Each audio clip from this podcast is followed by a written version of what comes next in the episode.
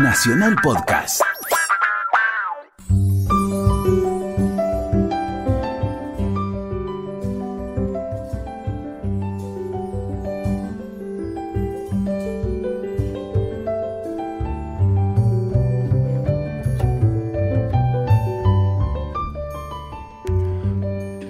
Hola, ¿qué tal? Buenas tardes. Estamos en Resaltadores, estamos en AM870 Radio Nacional, como todos los domingos de 4 a 5 de la tarde. Vamos a estar con mi amiga y compañera Luciana Vázquez hablando de libros. Señora Luciana Vázquez, buenas tardes. Muy buenas tardes. La magia de la radio hace que este, haya una continuidad absoluta, pero la verdad es que yo me operé de las rodillas y hace un montón que no nos vemos, eh, me alegra mucho. ¿Te cambiaste el peinado, puede ser? No, es el frío que me lo pone distinto el pelo. El frío tiene un efecto sobre mi cabeza. No me digas. Sí, sí, sí. Pues tenés como una cosa garzón, así. No, no, no, es simplemente el frío. Bueno, te queda bien el frío. Muchas gracias. El frío en la cabeza. bueno, ¿cómo anduviste, Luciana? Bien, es una buena época para quedarse en casa y leer, ¿no? Absolutamente, sí. Así que vamos a hacer buenas recomendaciones y hablar con gente interesante. Absolutamente. Bueno, eh, justamente hoy tenemos una invitada. eh, es un libro realmente especial. El libro se llama Chicos de Varsovia, una hija, un padre y las huellas de la mayor insurrección contra los nazis. Y la autora es Ana Waisuk. Ana, gracias por estar acá con nosotros. Buenas Gracias tardes. A ustedes, gracias a ustedes por invitarme. Muy contenta de estar en Radio Nacional. Ahí está. ¿Estamos, ¿Estaba bien en plano? Sí, estamos bien. Bien. Ana, gracias. eh, entonces, eh, es un libro de historia, de una historia, una de las historias más importantes de la Segunda Guerra Mundial, pero que toca tu familia, toca una, una cosa personal. ¿Por qué no nos contás eso? Sí, es, em, es un libro que tiene que, que trata de la búsqueda, específicamente del viaje que hice a Polonia con mi papá en el 2015, eh, para buscar em, las huellas o lo que quedó de, de la historia de tres primos de mi abuelo, muy jovencitos, que tenían 15, 18 y 20 años, hermanos entre sí, que murieron peleando durante el levantamiento de Varsovia. El- en agosto del 44. Y lo que yo quise fue, al ser algo que es muy importante, sobre todo en los últimos años en Polonia, que se le da mucha, eh, mucha importancia y mucho homenaje, eh, fuimos a ver qué pasaba el primero de agosto, que es el día del aniversario allá. Y bueno, y encontrarnos con familiares, con amigos, de, de gente que los había conocido. Y esas historias están, están intercaladas en el libro con historias de otros sobrevivientes del levantamiento de Varsovia. No todos combatientes, la mayoría sí, pero por ejemplo hay uno, un- el, más jovencito, entre comillas, que me cuenta la historia que hoy tiene 80 años, tenía 7, Claro. pasó todo el levantamiento en un sótano. Y eh, esas historias están intercaladas de, lo- de todos los que llegaron a la Argentina, que yo calculé por, por, por, eh, listas y, y unos archivos que encontré en la biblioteca de la Casa Polaca acá en Buenos Aires, que llegaron alrededor de 160, 170 excombatientes del levantamiento de Varsovia a Buenos Aires.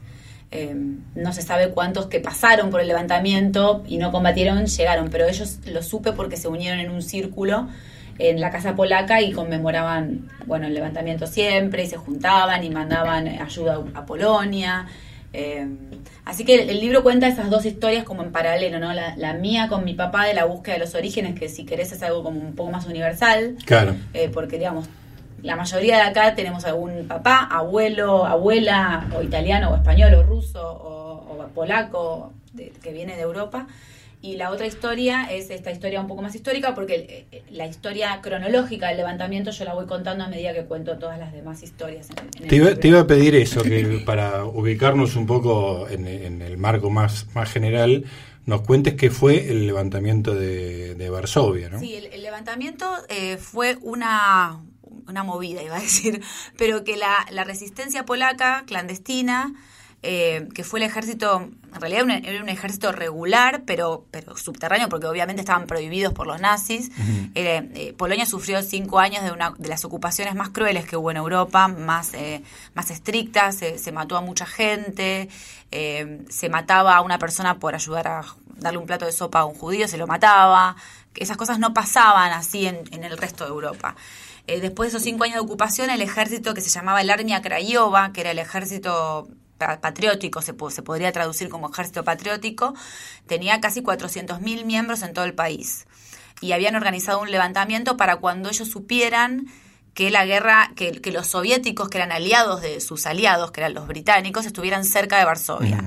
Eh, eh, para el primero de agosto del 44, que es cuando se planeó el levantamiento, eh, la idea era quitarle el poder a los nazis y recibir a los soviéticos como una ciudad liberada. Claro. ¿Para qué? Para poder plantarse más fuerte ante Stalin, que quería convertir a Polonia, que fue lo que finalmente sucedió, en una parte de, la órbita de su influencia. Claro, porque ahí había dos cosas, digamos. Una era el dominio nazi, digamos, que venía sufriendo desde el año 39, y la otra era que sus liberadores fueran este, los soviéticos, que si no me equivoco ya, ya había pasado el episodio de Katyn, digamos, ¿no? Que, que, ya les había mostrado lo que podía llegar a ser la liberación por parte de los rusos. Exactamente, porque además hasta, hasta, hasta el 41 los soviéticos eran enemigos. El país estaba, de, hecho, mis abuelos que no participaron del levantamiento eran prisioneros de los rusos, no de los nazis. Claro. Mi, mi abuelo terminó en Siberia en un campo de trabajo y mi abuela en Kazajstán también en un campo, en, la, medio de la estepa, en el medio de la nada.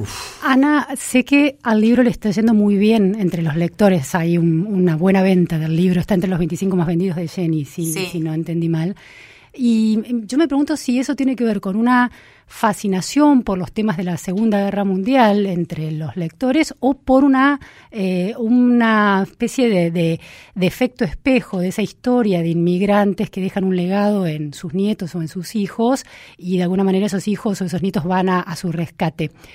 Me, lo que me interesa en este momento es saber si vos hablás polaco y si en tu casa la historia de esa familia polaca ramificada que, que, luchó en ese contexto estuvo como un mito, como una narrativa importante para construir la identidad de esa familia, o si te atraía el tema de la Segunda Guerra Mundial y de los polacos en esa historia. Mira, en realidad todo esto surgió, yo no sabía nada de la historia de mi familia, mis abuelos sí hablaban polaco con mi papá, entre ellos íbamos a la casa de mis abuelos y ellos hablaban polaco entre ellos y con mi papá y mi tía, pero a nosotros no nos hablaban en polaco. Eh, y yo crecí bastante lejos de esa familia. Siempre me supe que mi abuelo había estado en la guerra, pero no sabía nada que, que, le había pasado. Cuando hace 15, no, para el 2000, un poquito más, 17 años, un primo de mi abuelo, otro de esa línea generacional que sobrevivió, eh, nos escribió, nos mandó un mail porque estaba hablando del árbol genealógico de la familia. Muy pro, o sea, él, es médico, pero es como un historiador nato. se iba a Polonia, agarraba registros parroquiales, archivos, e entrevistaba a sobrevivientes. Y entonces yo me enteré de toda una historia tan increíble que yo no, no sabía, que más allá de que yo siempre había tenido como una cierta... Em, eh, fascinación por la Segunda Guerra. Cuando yo era chica, el diario de Ana Frank era como eh, algo obligatorio. Era claro, yo me, encantaba en esas historias, eh, pero nunca sabía que habían tocado de alguna manera, aunque mi familia no es judía, la había tocado también la Segunda Guerra. Y cuando descubrí todas esas historias, se me abrió un mundo. Mi abuelo ya había fallecido y mi abuela en ese momento ahí empezó a hablar con este tío, empezó a contar un poco de su historia, que no había contado tampoco mucho.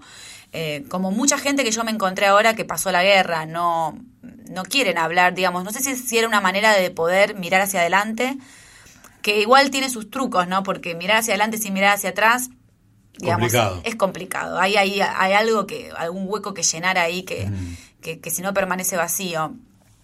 Eh, Así que bueno, y lo que me, me, decías de hablar polaco, en realidad empecé hace tres años a estudiar cuando este, este libro ya estaba en mi cabeza muy difícil, muy complicado aprender un idioma así de grande, es un idioma con desinencias, viste, tu nombre se escribe 50 veces diferente según cómo lo pongas en, una oración. Eh, pero bueno, algunas cosas sí, y, lo lindo de aprender un idioma es que, bueno, uno también aprende cierta manera de ver el mundo a través de un idioma, ¿no? Eh, no, no, no, no es lo mismo. Digamos, el, polaco es un idioma muy formal, es un idioma muy, eh, muy específico y esas cosas también te muestran un poco cómo son los polacos, de alguna manera. ¿En qué sentido? A ver, que es interesante eso que decís. Porque es gente muy formal, muy, eh, digamos, yo los, los, aprendí a entender, digamos, cuando yo era chica, mis abuelos me parecían personas muy alejadas de nosotros. ¿no? Los polacos no tienen esa expresividad que nos viene más bien por, por la parte latina, ¿no? Por la parte italiana o española. Eh, son, y es gente de verdad muy formal digamos, vos vas a Polonia hoy y las chicas jóvenes tienen el apellido de su marido eh, y todo el mundo va a la iglesia, digamos, con cosas que acá la gente joven, entre comillas, ya no, no hace tanto, por más que sea católico.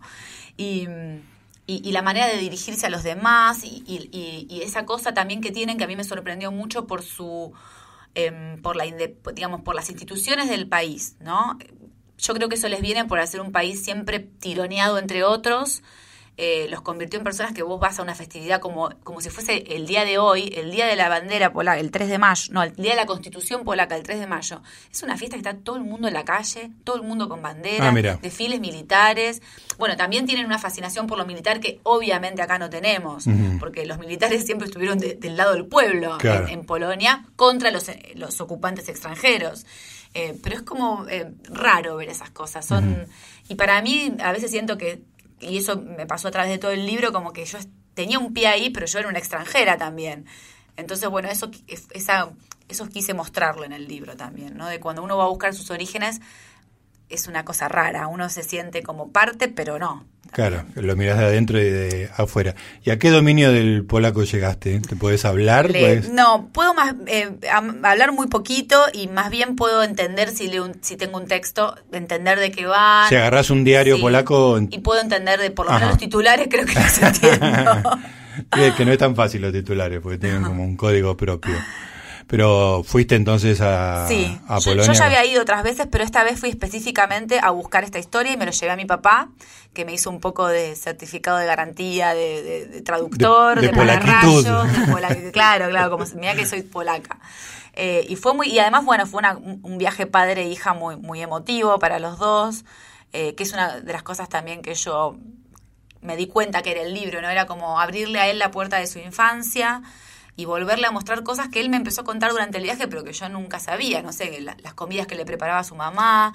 Eh, mi papá hasta los 5 o 6 años habló solo polaco, porque mis abuelos se movían en un grupo de polacos, también exiliados en la Argentina, y sus hijos, que eran amigos de mi papá, eran todos hablaban polaco.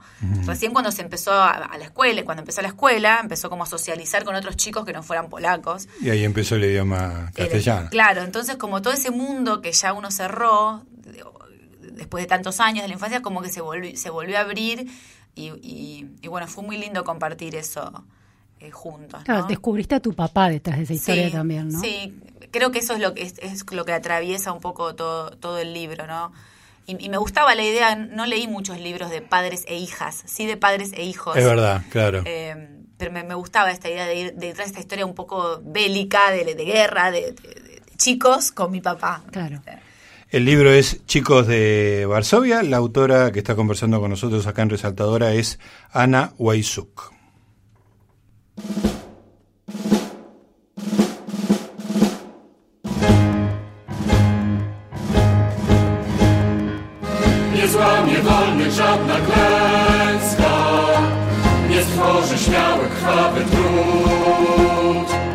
Pójdziemy razem do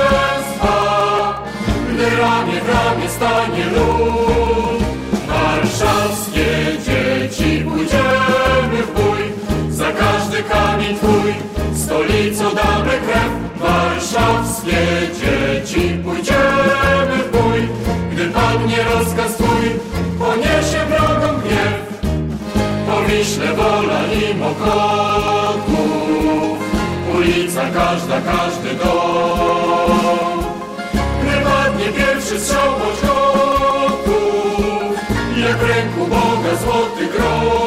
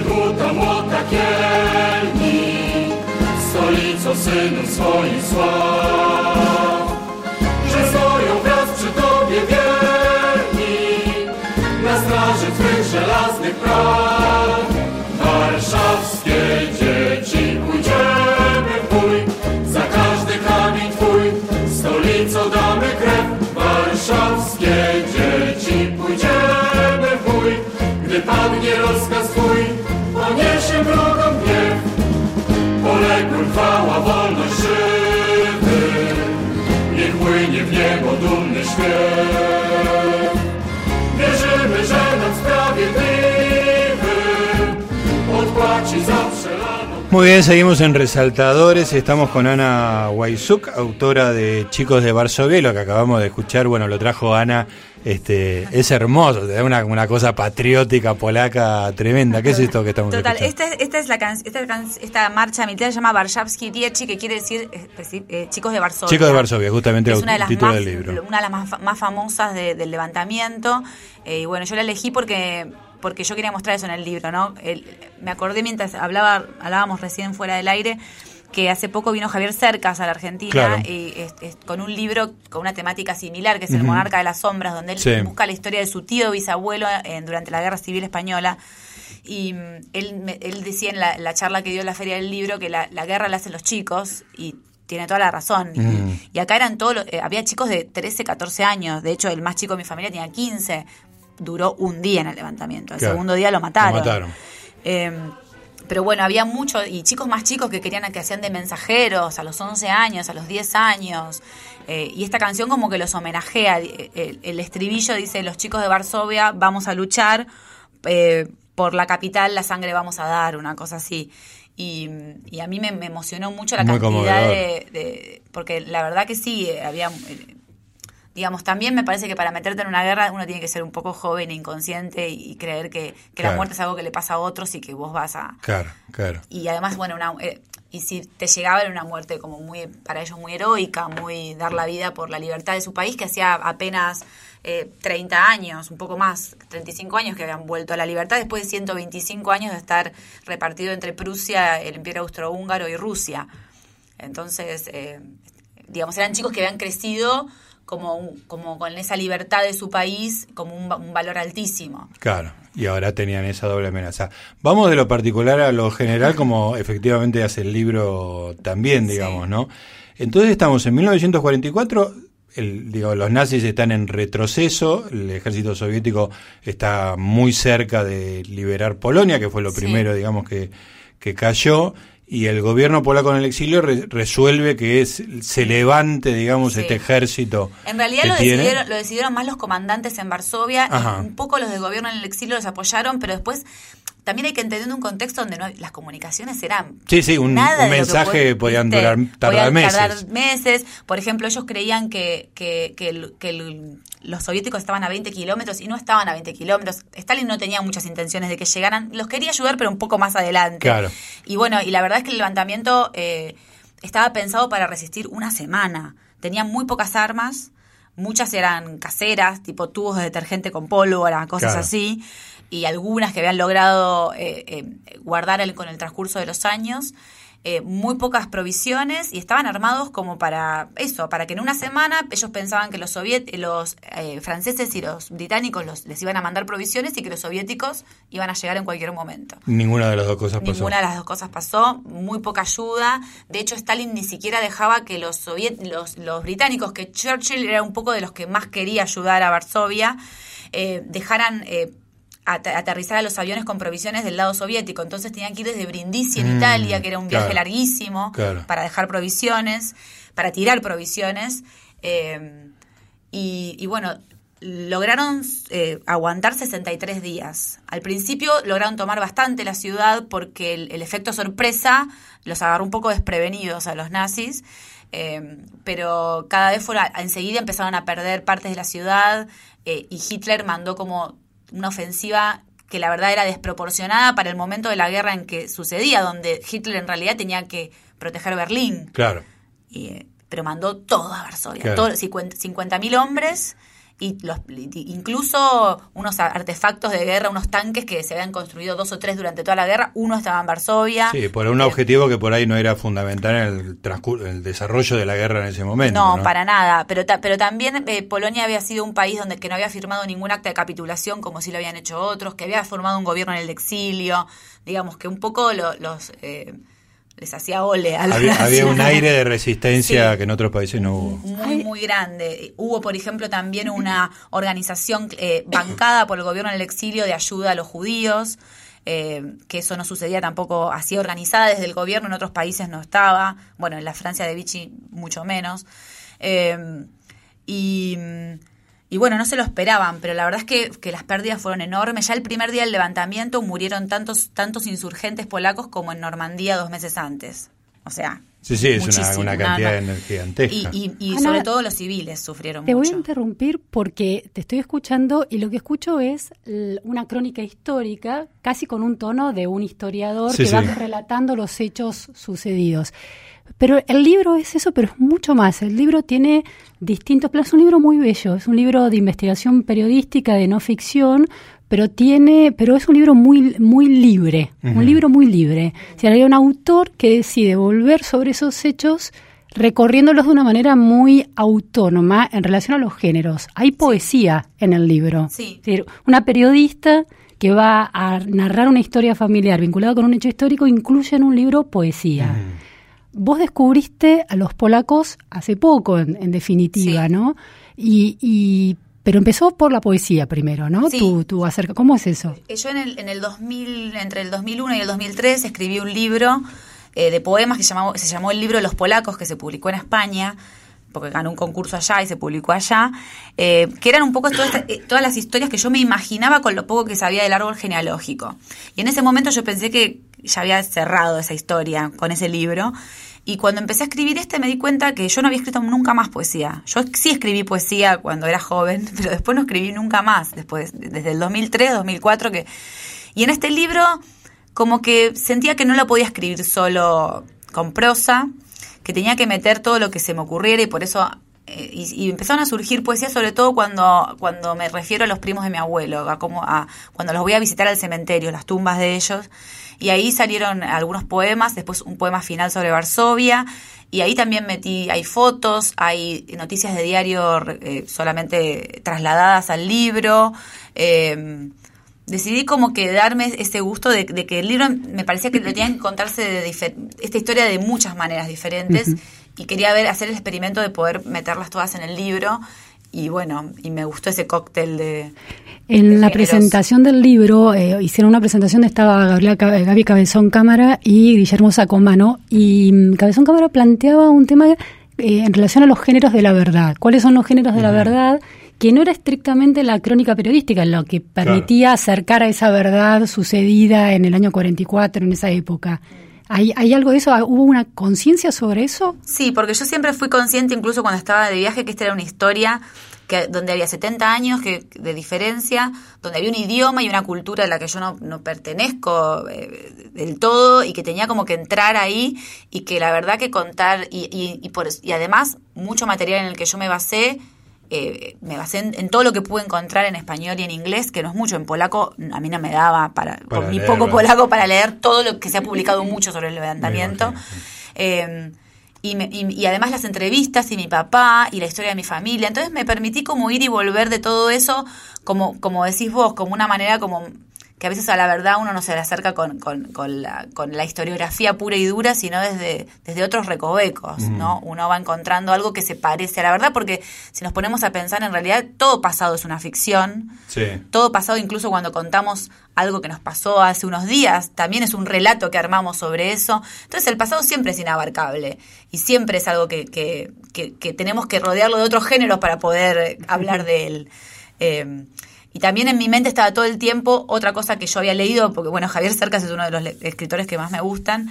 Eh, él había escrito un libro que se llama El Impostor, sobre un, un español que se hizo pasar por un, por un ex detenido en un campo de concentración nazi. Y él ahí retoma una frase de Faulkner que es que el pasado no pasa nunca. Y yo tenía eso en la cabeza todo el tiempo. Y me fui a vivir al pasado cuando me fui a Polonia. Entonces también quería que eso se reflejara en la escritura de alguna manera pero me permití un poco jugar con eso y que fluyera y dije, bueno, es mi primer libro. ¿Quién va a estar esperando nada de mí? Yo claro, todo. se, nota eso, se nota que hay muchísima libertad, ¿eh? Muy interesante ese, ese, primer libro puede ser como una gran atadura. Claro. O una gran libertad. Un territorio de libertad. Acá es todas las opciones posibles están. hay, hay, hay, un autor que, que se propuso divertirse de alguna manera, ¿no? Hay algo de eso. Sí, sí, porque hay entrevistas, hay reconstrucción histórica, hay noticias de diario, hay fotos que encontré, que pedía el Museo del Levantamiento, que pedía a mis entrevistados. Pero elegidas muy con muchísima inteligencia y precisión, no hay muchísimas fotos. No, son unas 10 fotos nada más. ¿Cuál fue el criterio en, en, este caso? Mira, eh, la verdad que fue como fotos que me parecía que podían mostrar un poquitito, porque las fotos, si uno empieza a ver fotos del levantamiento de Varsovia, son impresionantes, y quería mostrar un poco de, ese registro. A mí me gusta mucho la fotografía, y de hecho describo varias fotos que no publiqué. Las únicas que no publiqué, y me hubiera gustado publicar, eran las fotos, tres fotos de los primos de mi abuelo, pero... Eh, uno de los descendientes con los que hablé me prohibió terminantemente. No quería ni que yo escriba el libro, me prohibió escribir el ah, libro, me, me, prohibió muchas cosas que yo no le di bola pero lo de las fotos, hablamos con la editorial y teníamos miedo de que pudiera haber algún problema porque por los derechos de esas fotos, ¿no? Entonces no las publiqué. ¿Qué argumentos te daba para negarte la autorización? Más allá de lo legal, digamos. ¿Qué, era lo que le dolía a él? Que, que ahora era muy fácil hablar del levantamiento porque es cierto, durante los años del gobierno comunista en Polonia era algo hasta peligroso. Te podían meter en la cárcel. Eh, porque era al ser un levantamiento nacionalista, el gobierno comunista polaco no era algo que quisiera promover. Eh, de hecho, encarceló y asesinó y deportó al Gulag a muchos ex, ex insurgentes. Y él me decía que no era muy fácil, que ahora todo el mundo hablaba, que yo era, me quería patéticamente pegar a la historia de su familia y que no le había pedido permiso. Muy duro. Muy duro, sí, sí, me mandó unos correos bastante eh, agresivos a los que yo después no les contesté. ¿Y qué parentesco tenés con ese? Con Él es este? el, porque en realidad estos tres hermanos de mi abuelo tenían una hermana mayor que sobrevivió al levantamiento y que no era parte, no era insurgente, aunque ayudaba a, los insurgentes, no era. Y era el hijo de ella. Ajá pero sus hermanos sí me hablaron. Él está, era como, yo me di cuenta que en toda familia hay un cancerbero, ¿no? De la historia. Y este era él y no me quería dejar pasar. ¿Y de qué edad es? Sesenta y pico de años, de la edad de mi papá. Claro. Eh, no sé si él tiene algún plan, sospechamos que él tiene algún plan de escribir algo. Igual, no, hubiera tenido nada que ver, porque ¿qué tiene que ver un libro por él en polaco allá con el que yo podía hacer, acá? hacer, acá? Pero bueno, lo terminé metiendo como, es como un poco el villano del libro. El personaje del libro. Bueno, estamos hablando con Ana eh, eh, autora de, lo de Chicos de Varsovia. Estamos en Resaltadores, estamos en AM870 Radio Nacional. Hej chłopcy, bagnet na broń. Długa droga daleka przed nami, mocne serca, a w ręku karabin, granaty w dłoniach i bagnet na broni. Świt się roztoczy, wiatr owieje na oczy i odetchnąć na płucą i rozgorzeć we krwi i piosenkę jak tęczę nad nami roztoczy w równym rytmie marsza raz, dwa, trzy. Hej chłopcy, barnew na broń. Długa droga daleka przed nami trud i znój, po zwycięstwo my młodzi idziemy na bój i bagnet na broni. Ciemna noc się nad nami roziskrzyła gwiazdami, białe wstęgi, chwile, długie noce i dni. Nowa Polska zwycięska jest nas i przed nami w równym rytmie marsza raz, dwa, trzy. Hej chłopcy, bagnet na broń. To kto wie, czy to jutro, pojutrze, czy dziś przyjdzie rozkaz,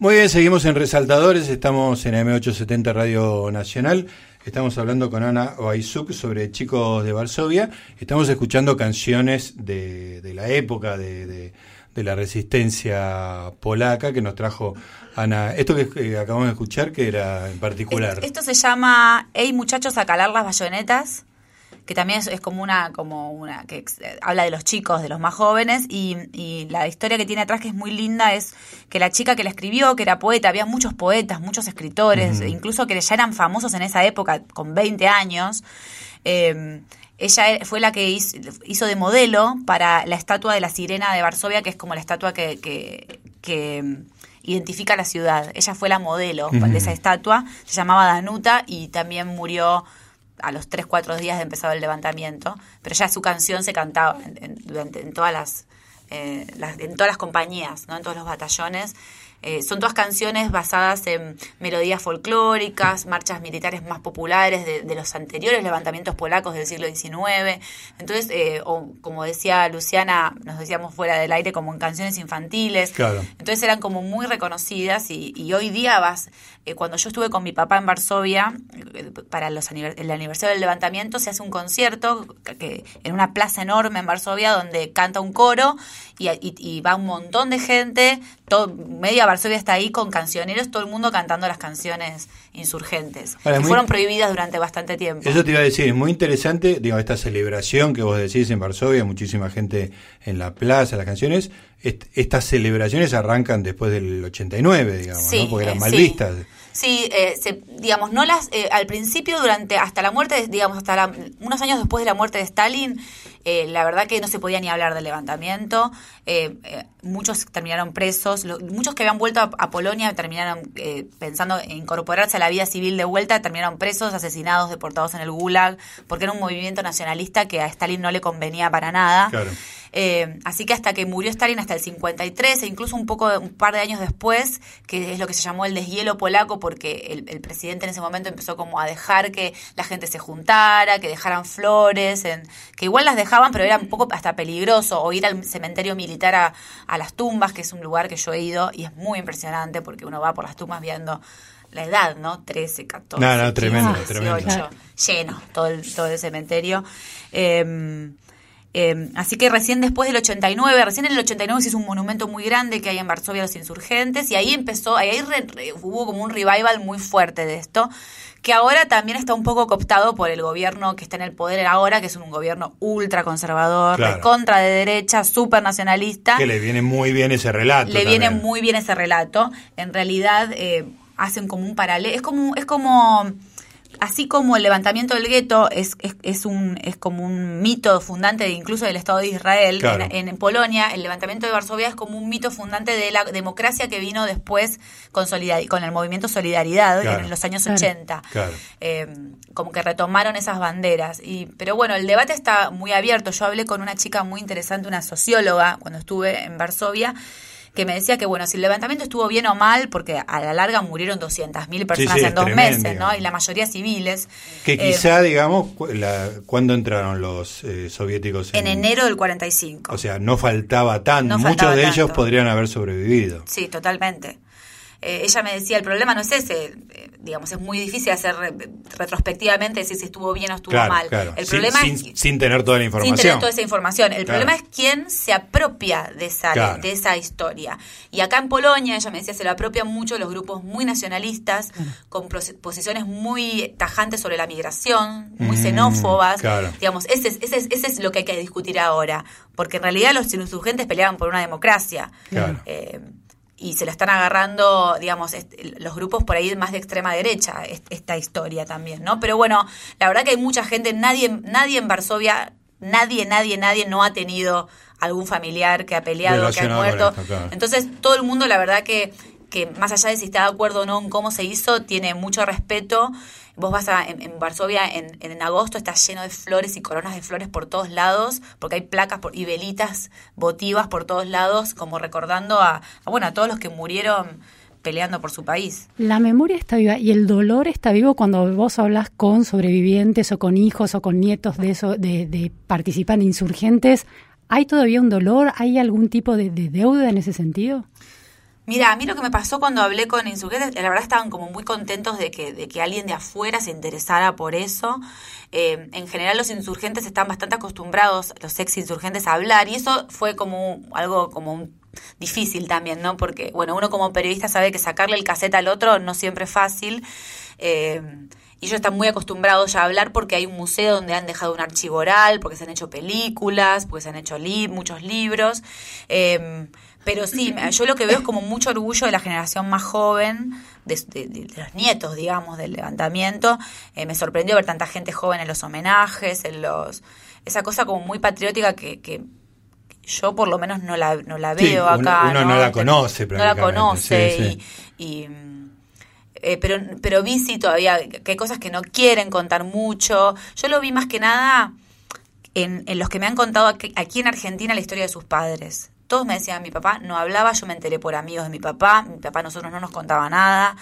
Y, y, y, por ejemplo, hijos de. Yo me fui a Neuquén a entrevistar a los hijos de uno de los capitanes más, más famosos del levantamiento, Richard Biaus, que, que terminó, que se, se, exilió en la Argentina después de, mira, unas peripecias increíbles de comandar el batallón más, más famoso del levantamiento, de salvarse de la muerte como tres veces, pero por un pelo, de, de hacer unas cosas con una valentía realmente increíble. Y él terminó, se vino a Argentina y se fue a Quillén, que es a 300 kilómetros de la frontera con Chile, en Neuquén.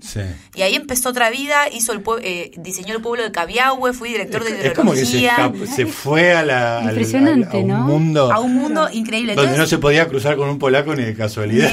pero, sí, nació de vuelta. Sí, sí, tal pero, eh, pero, por ejemplo, después me contaban que muchos que sabían que estaba ahí lo iban a visitar como a, rendirle su homenaje era un mito eh, viviente. y a sus hijos él muy poco les contó de Qué impresionante eso, ¿no? Eh, como, bueno, viste, eso que te, te decía antes de mirar para adelante, empezar otra vida. Bueno, yo ya fui, ya fui soldado, yo ahora soy... La historia es otra. La historia es otra. Qué impresionante. Ana, eh, me gustaría que me cuentes un poco la historia de tus, de los tres primos de tu abuelo que participaron de esto. Ellos no eran de Varsovia, eran de un pueblito cerca de Lublin, en el este, el sudeste, muy cerca de Ucrania, en Polonia, eh, y se fueron a Varsovia cuando ya en su pueblo las cosas estaban bastante espesas, eh, como un lugar más seguro a vivir con, con unos parientes, ¿no? Eh, y no sabemos bien, pero creemos que ellos ya tenían, por lo menos el mayor de ellos tenía algún contacto con, la resistencia, pero, pero se, metieron de lleno en la resistencia cuando llegaron a Varsovia aproximadamente un año antes del levantamiento. El mayor Anthony tenía 20 años, la segunda Bárbara 18 eh, y el más chico Wojtek tenía 15 y no sabemos bien si entre ellos sabían que eran miembros de la resistencia, porque cada uno tenía como un, como un batallón diferente, era algo muy clandestino, eran estructuras de células, cada insurgente conocía tres o cuatro más y nada más. Eh, por esto de que podías caer eh, eh, prisionero en cualquier momento, te podían torturar en cualquier momento, y bueno, se preservaban de esa manera. Y el más grande, Anthony, murió entre el primero y el tercer día del levantamiento en la toma de un cuartel de la Gestapo en el sur de la ciudad. No sabemos si murió herido durante ese ataque, porque bueno, los rodearon los nazis y, con tanques y todo, y estuvieron tres días resistiendo adentro de un edificio. Eh, o si murió en las llamas porque el edificio lo terminaron prendiendo fuego los nazis. Eh, no sabemos qué, pero, pero fue entre el primero y el tercer día del levantamiento. El más chiquito, Wojtek, eh, estaba eh, con, una, con un batallón en el sur también de la ciudad. Su comandante decidió que había que evacuar, ir a los bosques y esperar la ayuda aliada para poder volver porque los estaban masacrando. Y en ese camino hacia los bosques, por bastante torpeza de uno de los comandantes, van como muy directo por un camino donde eh, a un pueblo donde, donde los nazis los ven llegar como si fueran, yo lo cuento en el libro, como si fueran escolares de paseo, los ven venir y los salen a fusilar y de él no sabemos si murió en ese pequeño combate donde murieron unos 30 o fue fusilado con los 60 que tomaron prisioneros, porque después los tiraron todos en una fosa común, en, en, un, pueblo a 15 kilómetros de Varsovia. Lo más probable es que haya sido fusilado, porque era de los más chicos, no tenía armas en la mano, eh, con lo cual es bastante eh, tétrica la historia, porque bueno, él si fue fusilado estuvo un día prisionero sin saber qué iba a pasar con él, y a la noche los fusilaron a todos. Eh, y, Bárbara, la del medio, ella eh, estuvo, quedó herida en, un, en, un, en otro de los momentos muy conocidos del levantamiento, que es cuando los polacos ven un tanquecito medio chico, medio abandonado, y lo hacen entrar a la barricada.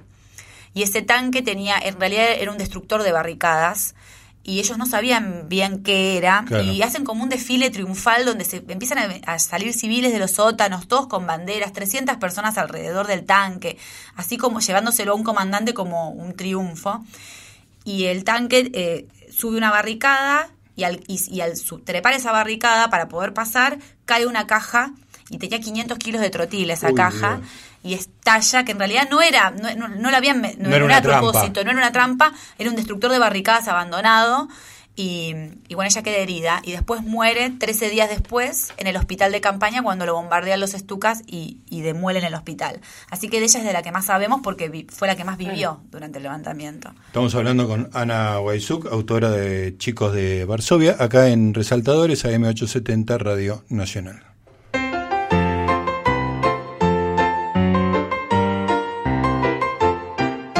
Pałace kwichla, żytnia wola, bronią jej chłopcy od parasola. On tygrysy mają wisy, to warszawiaki, fajne chłopaki są. Czuwaj wiaro i wytężaj słuch, preszły młody duch, pracując za dwóch. Czuwaj wiaro i wytężaj słuch, preszły młody duch jak stal. Każdy chłopaczek chce być ranny Sanitariuszki, morowe panny, kula trafi jaka, poprosisz pannę na ci buziaka, hej. Czuwaj wiaro i wytężaj słuch, preszły młody duch, pracując za dwóch. Czuwaj wiaro i wytężaj słuch, preszły młody duch jak stal. z tyłu za linią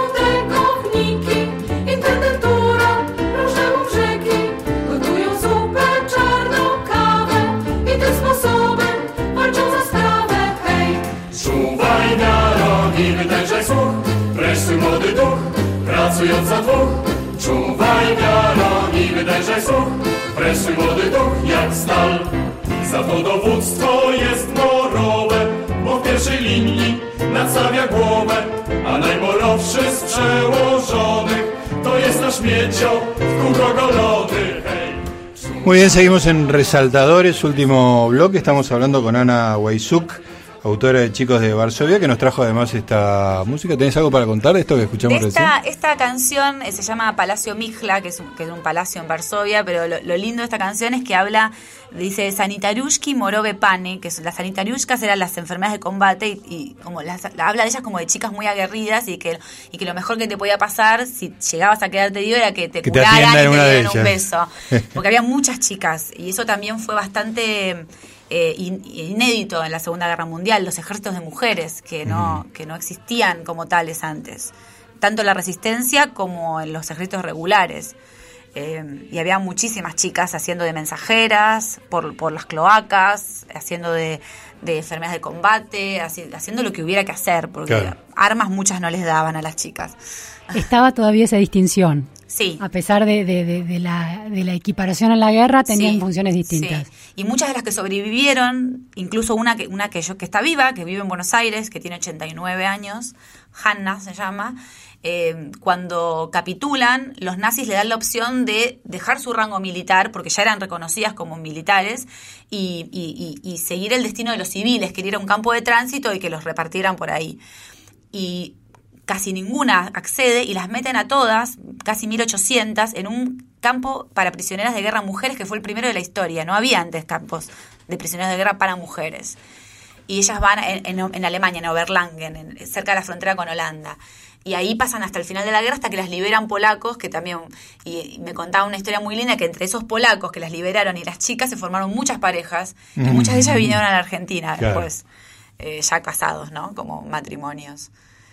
Eh, Ana, eh, mencionaste mucho acercas y estaba pensando si eh, tanto en el Monarca de las Sombras como en el Impostor está esa cosa de buscar un- una verdad histórica y las dificultades y por ahí, en última instancia, la imposibilidad de saber algo realmente sobre lo que pasó, de algo que uno no fue ni testigo ni y que tiene varias capas, digamos, de, Sí. de, de varios niveles para acceder a eso. ¿Sentís que pasó eso con tu, la historia que vos fuiste a buscar a Polonia? Sí, sí, totalmente, porque para mí fue una, es una historia que reconstruimos, pero en última instancia, por ejemplo, como te digo, hay cosas que no, no se van a saber. Digo, si al, si al más chiquito de mi familia lo fusilaron o lo mataron en combate, no lo vamos a saber.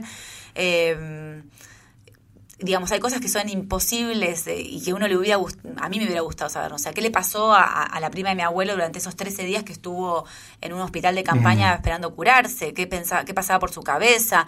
Eh, o esta, esta, esta señora Hanna que te cuento, eh, y cosas que me contaba que yo no lo podía creer. Había perdido a su padre, había perdido a su hermano. O sea, tener 16 años, o sea, hay cosas que me hubiera gustado transportarme en la máquina del tiempo y qué es tener 16 años y estar peleando sabiendo que, viendo cómo también mueren tus compañeros alrededor. Pero bueno, esa es la condición, me parece, para acceder al pasado. Eh, es hasta donde el pasado nos deja llegar, Claro. ¿no? Hay otro libro que a mí me, me fascinó, que me sirvió mucho de inspiración, eh, que es Dora Bruder, de Patrick Modiano, que, él, que él, él encuentra, Patrick Modiano encuentra una historia en el diario buscan, de, los años 40 de una chica judía que sus padres la buscan y él hace toda la historia buscando en todo París los lugares donde esa chica pasó, que fue una chica de las deportadas en la gran redada que hubo en el 42 en, en, en París, que, se, que casi 13.000 judíos fueron deportados a, directamente a las cámaras de gas después del campo de Drancy. Y esa reconstrucción que él hace a mí me fascinó. Yo hubiera querido hacer algo así. Es un libro perfecto, además creo que tiene 100 páginas el libro de Modiano, pero cuenta una historia increíble de esa búsqueda de una desconocida para él, que a partir de, una, de, un, de un, como si fuese un aviso en el diario. Eh, y es hasta donde uno puede ir ¿no? en, el pasado. Otro libro que a mí me, encantó que trata sobre estos temas es HHHH de Laurent Pinet, otro francés, que reconstruye eh, el atentado a Heydrich en, en Praga y es súper interesante porque él en el libro también hace toda esta vuelta de es él mismo escribiendo un libro sobre el pasado y cómo él se obsesiona con eso y lo que sabe y lo que no sabe y lo que fue así o no fue así, eh, lo que muestran las películas, lo que e, esa cosa pregunta última por lo que qué pasó de verdad que a veces no la sabemos de, ni de nuestro propio pasado porque hay cosas que ya no nos acordamos, ¿no? Claro. Ana, ¿cuánto cuánto tiempo estuviste trabajando en este libro? Y desde que empecé, más o menos tres años, porque esto empezó como una nota para el Diario de la Nación y, y después se transformó en un libro cuando me quedó muchísimo material afuera y dije, yo tengo que seguir. Y, y entre, entre el material que había quedado afuera era la historia de mi familia. ¿Y en qué momento? Disculpame. Ah, no, no. ¿Y cómo lograste tres años en la Argentina que pasan todo el día, todo el tiempo tantas cosas? ¿Cómo lograste encontrar el tiempo, el tiempo para escribir una historia que te saca tanto del contexto presente? Mirá, no sé, intenté varias, varias cosas, eh, viste que a veces uno lee a escritores que dicen, bueno, yo escribo, no sé, de 6 de la mañana, 9 de la mañana, todos los días, digo, ay, ¿qué? No, eso no lo pude hacer, no lo logré nunca. Eh, en un momento dije, bueno, eh, no trabajo y escribo el libro, y también me di cuenta que no solo económicamente no lo podía sostener, no cerraba los números. Sino que, sino que tampoco podía estar 8 horas con esto, porque era como muy pesada la historia. Entonces eh, hubo momentos, pero siempre estaba haciendo algo. Si no estaba escribiendo sobre el libro, estaba leyendo material, estaba mi tío desde Estados Unidos, que fue como mi, mi, Sherlock Holmes, también me, seguía mandando material y cosas que él iba encontrando. Cuando empecé en Buenos Aires a desgrabar las entrevistas que había hecho en Polonia, y cosas que no había entendido, él las volvía a preguntar a, mis parientes en Polonia. ¿Es un hermano de tu padre? no, es, es, era un primo de mi abuelo, es un tiene ochenta y pico de años ah, también. Pero es un... Y nos vimos una sola vez en su vida, pero somos soy como una nieta postiza ya a esta altura. ¿no? Él fue, es como mi abuelo que, que no tuve, porque mi abuelo murió cuando yo era muy chica. Eh, así que siempre estaba como haciendo algo. Eh, y si no me sentía culpable porque no estaba haciendo algo que creo que pasa mucho cuando uno parte del proceso. cuando uno escribe un libro decís, ay, no, yo debería en este momento estar... Que cuando lo terminás cada tanto te agarra y dices, ay, no estoy haciendo nada del libro, pero ya lo entregué. Claro, ya lo entregué. Eh, pero fue así, dos años, eh, eh, yo viajé a Polonia en, agosto del 2015, ya había investigado mucho para, esa, para, para ese momento y lo empecé a escribir un par de meses después, a la vuelta, a desgrabar, a buscar, a subrayar material, a seguir leyendo libros que había encontrado allá en inglés inglés, que acá no, no, no los tenía. Eh, y, lo, y sí, y lo terminé con corrección y todo en enero de este año. ¿Y en qué momento decidís, en qué momento y por qué, aunque el, por qué es bastante obvio, decidís incorporar a tu papá al, al, proceso? Eh, es que cuando, cuando fue una certeza que yo iba a viajar a Polonia, porque además eso también dependía, eh, yo le presenté este proyecto a la embajada y les pedí ayuda para que poder volver a Polonia y ellos me dijeron que sí muy generosamente, porque no me pidieron nada, ni, ni, bueno, cuándo vas a entregar el libro, ni de qué va a ser, ni, ni, lo queremos leer primero, ni nada. Tomaron tu palabra de que estabas haciendo eso. Y tampoco era, porque tampoco yo quería comprometerme a decir algo muy complaciente si no era lo que a mí me parecía, que es un poco lo que yo cuento en un capítulo donde hablo de las relaciones entre los polacos judíos y los polacos católicos. Eh, no es, eh, yo rescaté cosas que no son por ahí muy complacientes con, con, con los polacos católicos. Y em, cuando, cuando ellos me dijeron que sí, yo dije, yo tengo que ir con mi papá a hacer esto, porque esta historia es su historia.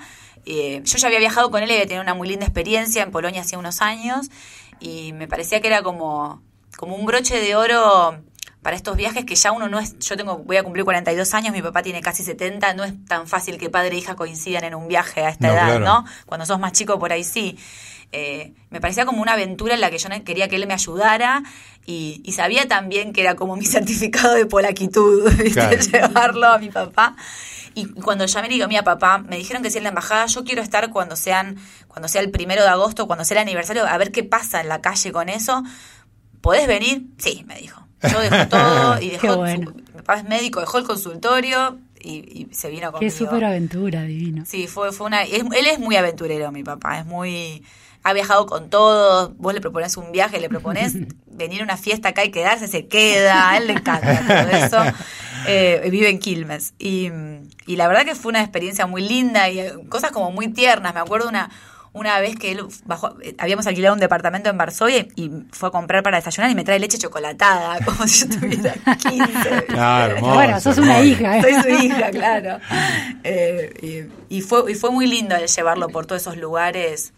eh, que él también, digamos, no había, no había hablado de Claro. eso, ¿no? De lo poco que su papá le había hablado a él, él tampoco había investigado ni había hablado mucho. Y que él, la verdad, que llegó acá de carambola, porque mi papá en realidad nació en Inglaterra, en el exilio de mis abuelos fue primero, muchos soldados polacos terminaron en, en Inglaterra, eh, pero bueno, muchos después también se fueron. Inglaterra era un país también destruido, que se tenían que levantar de vuelta, no había mucho trabajo, era un clima gris, eh, eran protestantes, era como que nada les terminaba de cerrar y muchos se vinieron para América del Sur porque les dijeron que había trabajo. Claro, había las, las posibilidades la posibilidad de acá. trabajo. Argentina era un país que no te pedía visa, que no te pedía plata para entrar, eh, que había buen clima, que era un país católico, medio que les cerraba por, por ese lado, ¿no? Y se vinieron así, sin saber una palabra. Mi abuela, una de las cosas que me contó es que llegaron para carnaval y se bajan del barco y ven esas mesas, viste, como se hacía hacia antes, que los vecinos se juntaban en la vereda. En la vereda, claro. Veía sobras de comida y no lo podía creer. Claro. Creían que habían llegado a, a, viste, al, El a la- paraíso. al paraíso.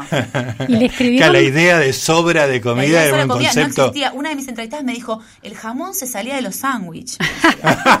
Qué, bueno, qué buen registro. Cosa que para mí es un requisito, ¿viste? Claro. No lo podían creer, era comida, ¿viste? Así, abundante, trabajo, era como... Claro, un sueño. Y en, al llegar aquí, el, la, ¿cómo le escribieron el apellido? Porque tiene tantas consonantes. Eh, eh, eh, extrañamente Que es- se lo que es escribieron típico que se lo escriben mal, ¿viste? Sí, A los pero se inmigrantes. lo escribieron bien. Ah, mira vos. A varios polacos se lo escribieron bien, excepto a los que tienen letras que acá no usamos. Por ejemplo, la L con un palito atravesado, Claro, la, claro. E, la N con un acento, la S. A eso sí, la N con un acento es con una ñ. Entonces ahí les ponían ñ. Claro. Este, pero en general a los que no, a los que tenían el apellido difícil, pero letras que se entendían acá, Claro, se lo si lo dejaban podían igual. deletrear, Claro, digamos, este, exactamente. Porque aclaremos que esto que decimos Waisu, que es W-A-J-S-Z-C-Z-U-K. Sí. No, Sí, sí, sí, ese sí. es el apellido de Ana, hay, ¿no? hay dos vocales, Sí. digamos, más la J que uno la. Toda la vida me, lo- ahí. me lo pronunciaron de cualquier manera. Sí, y escribir no me lo quiero imaginar, Bien. por eso digo.